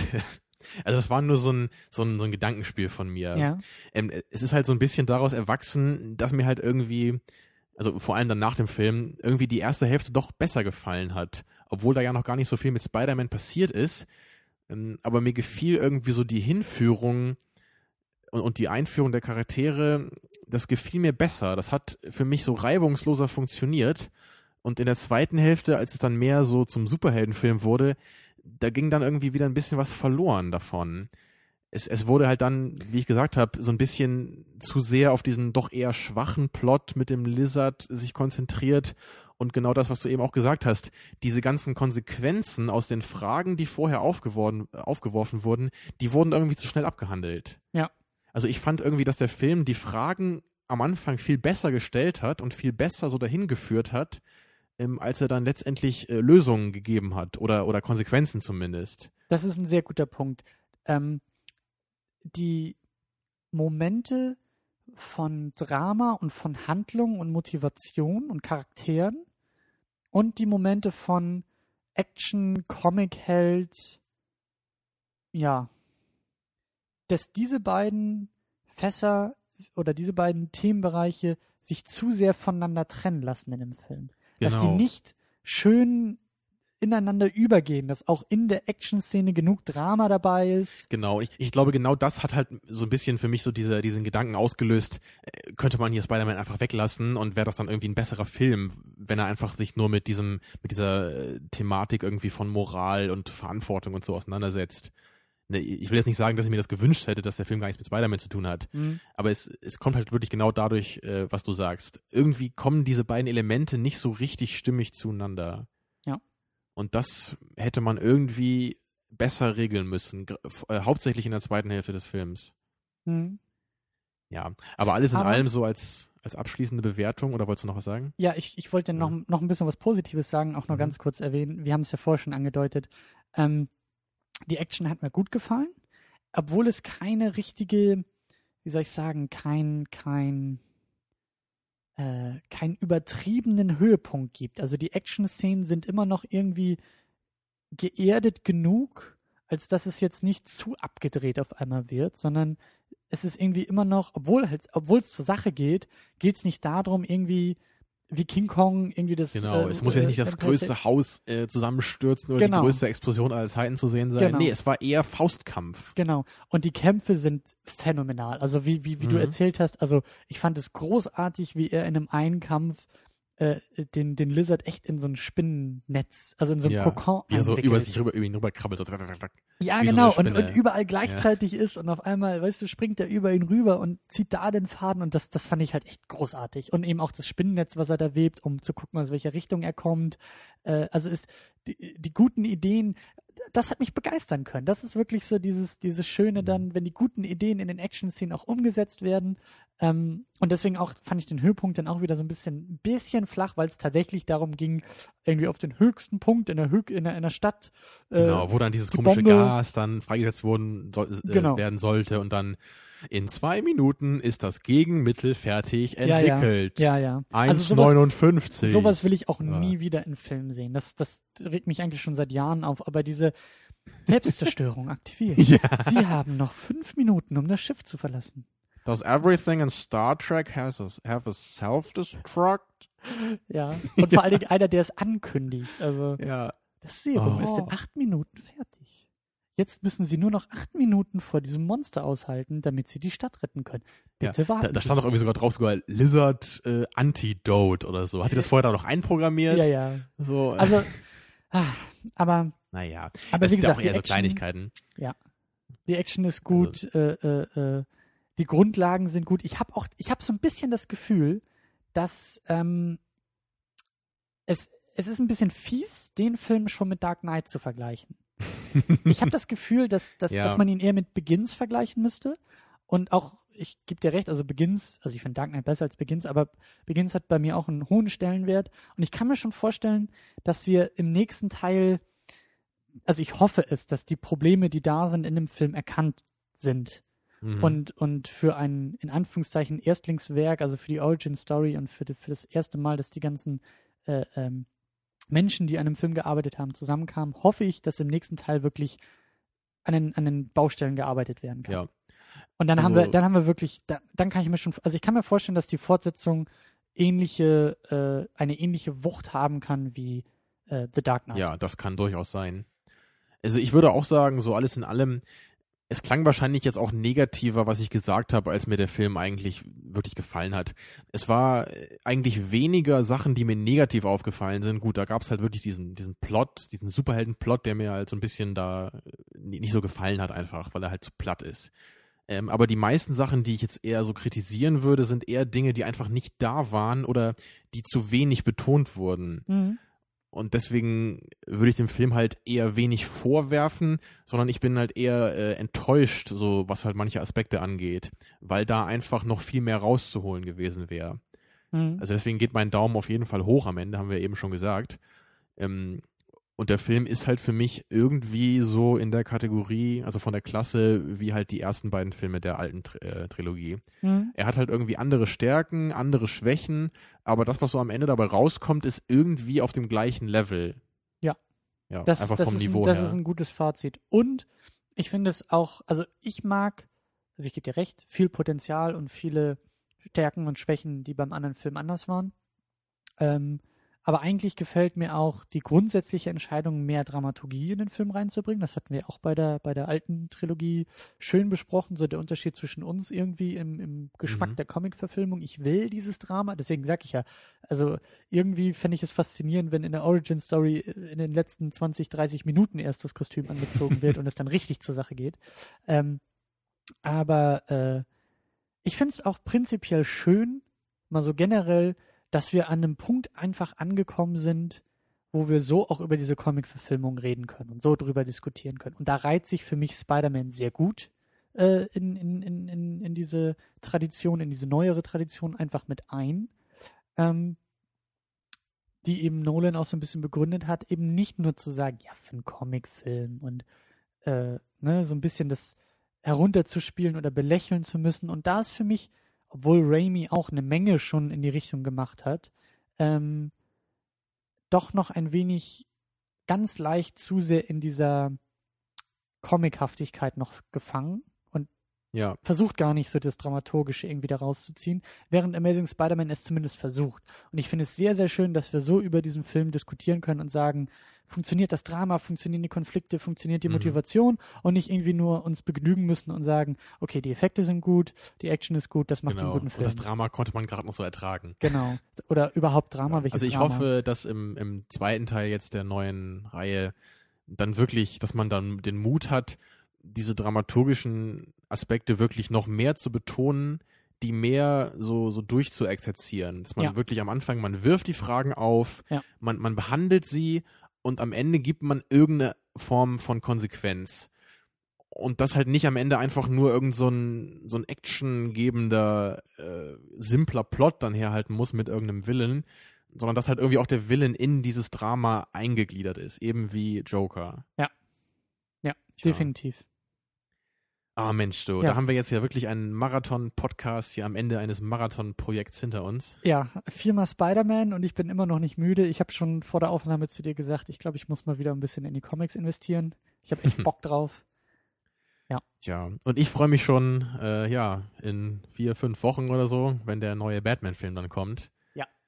Weil da haben wir nämlich schon sowas ähnliches hier wie jetzt im Ofen. Wir werden es nicht genauso machen, aber auf jeden Fall wird es wieder interessant werden, glaube ich. Und ja, wir werden, uns- wir werden uns auf Mhm. Dark Knight Rises auf jeden Fall gebürtig vorbereiten. Ja. Und das wird gesagt. natürlich auch eine, eine super Diskussion werden. Und ich habe auch wirklich hohe Erwartungen an den Film. Also ich hoffe mal, dass er an The Dark Knight mindestens rankommt. Ja, Aber so weit sind wir noch nicht. Wir haben jetzt erstmal Spider-Man abgeschlossen natürlich. und ähm, ja, sind begeistert und freuen uns auf jeden Fall auf, auf die Fortsetzung. Gibt's da schon einen Termin eigentlich? Äh, ja, gibt es tatsächlich. Äh, schon bevor jetzt der erste rauskam, haben sie, glaube ich, schon gesagt, äh, es- auf, auf jeden Fall 2014. Ich glaube auch irgendwie wieder im Juni oder so, Juni, Juli. Also so ziemlich, ziemlich die Zeit jetzt, wie dieser rauskam, in zwei Jahren. Okay. Ja, dann treffen wir uns wieder hier dann, ne? Das würde ich auch sagen, ja. Alles klar. Äh, ich hoffe, dass ihr, die das alle hört, auch in zwei Jahren dann dabei sein werdet. Natürlich. Natürlich. Und noch vielleicht ein paar mehr. Wer weiß. Aber gut. Dann machen wir hier zu. Ja. Genießen den Rest des Abends noch. Und äh, hören uns nächste Woche, wenn wir Top Gun geguckt haben. Jo, auf Wiedersehen. Bis dann.